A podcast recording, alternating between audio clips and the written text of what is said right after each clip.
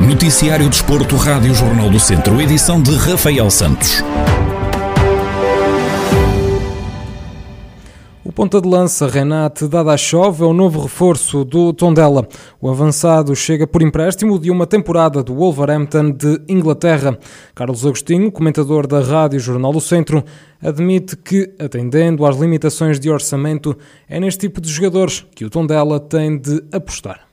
É, um jogador jovem e, e aquilo que, que, que, eu acho é que deve, é uma aposta do Tondela num jogador que naturalmente vem em potencial. Uh, há de ser um jogador com, com qualidade, com potencial. E eu vejo nisso uma aposta também do Tondela, porque o Tondela, atendendo até às limitações do orçamento, tem que, que, que apostar nesse tipo de jogador. Uh, jogador que, que não por este ou por aquele motivo tem potencial, mas ainda não conseguiu de forma eh, segura e contínua demonstrar o valor que de facto tem. E às vezes basta uma época bem conseguida um, num clube estável, num clube que dá condições, num clube que aposta em jogadores não muito conhecidos. E eu penso que, que o espaço poderá ser um espaço eh, bom para, para também esta aposta resultar.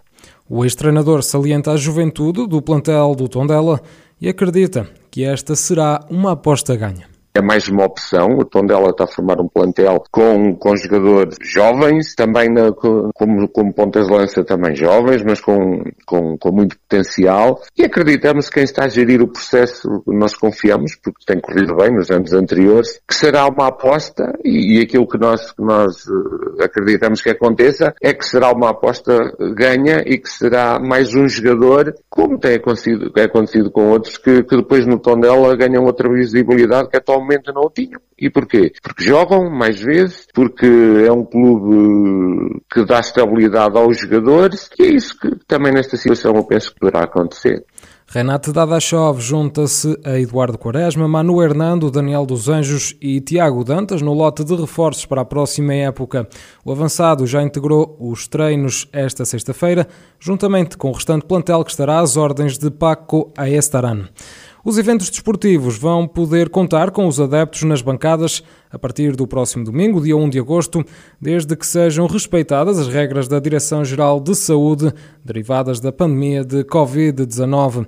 O anúncio foi feito ontem pelo Primeiro-Ministro António Costa.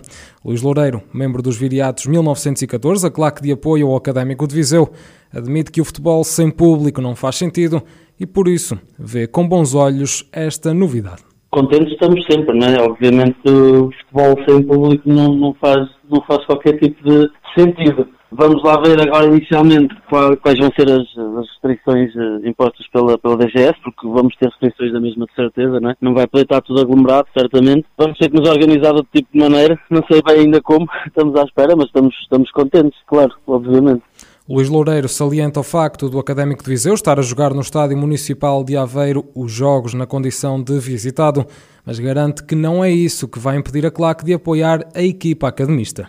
Os adeptos são sempre importantes, seja para o académico, seja para que, para que, para que o for. Uh, ainda para mais na nossa situação, que não estamos a jogar em casa, né? vamos ter que nos mobilizar uh, para Aveiro para, para poder ver os jogos e para poder apoiar o, o académico, que é um, um, ponto ainda mais contra nós, né? Eh, contra, contra, contra nós está, uh, mas, mas, vamos fazer, vamos fazer esforços também todos possíveis para, para estarmos presentes sempre, tanto em casa como fora, de modo a conseguir apoiar sempre a equipa, porque isso é sempre importante. há sempre, temos uma boa ligação com, com os novos ainda não, mas com os que lá estão, temos uma boa ligação com os jogadores e com, com a equipa, com a direção. Queremos manter essa relação, queremos manter o nosso apoio, queremos continuar a apoiar. É esse o nosso, é esse o nosso objetivo, né? para, para ajudar também às vitórias, porque é para isso que lá estamos. Mas não vai ser um ano fácil.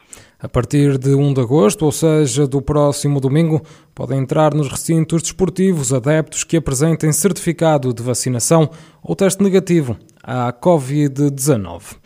Marcos Antunes, fundador e treinador da Escola de Futsal Os Afonsinhos, é agora também o coordenador da formação e projetos técnicos desportivos da Federação Angolana de Futsal.